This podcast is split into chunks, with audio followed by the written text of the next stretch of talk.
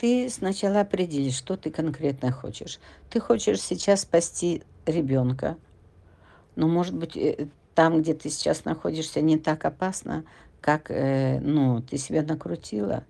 Может быть, э, может быть, твоих родителей не надо спасать, а ты все еще пытаешься быть спасателем. Скорее всего, тебе сейчас нет сознания о том, что ты хочешь. Ты не определилась, поэтому тебя колбасит.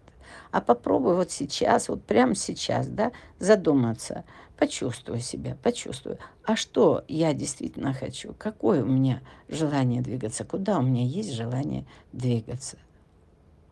все спасают детей. Ну, понятное дело, все спасают детей, это естественно. Ты себя не загоняй никуда, ты просто пока не знаешь, куда двигаться. Вот пока ты не сядешь, не успокоишься, не повыдыхаешь, не поистеришь, не потупаешь ножками, не поприседаешь, я не знаю, сделай все, что угодно. Музыку, может быть, послушай. И потом только из состояния, нормального своего состояния, попробуй почувствовать, а что ты реально, ты реально не просто хочешь, а и можешь. И еще один вопрос. А хочешь ли ты вообще действовать, или ты ждешь, что кто-то тебя будет спасать?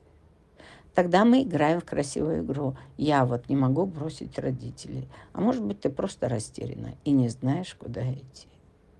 Ты напиши о том, где ты сейчас находишься, что там за состояние, э, как вы кушаете, э, что там есть, инфраструктура, как твои родители. Напиши все это. Пока ты будешь писать, у тебя очень много прояснится в голове, потому что ты уйдешь от истерики. Попробуй так. А дальше будем двигаться вместе.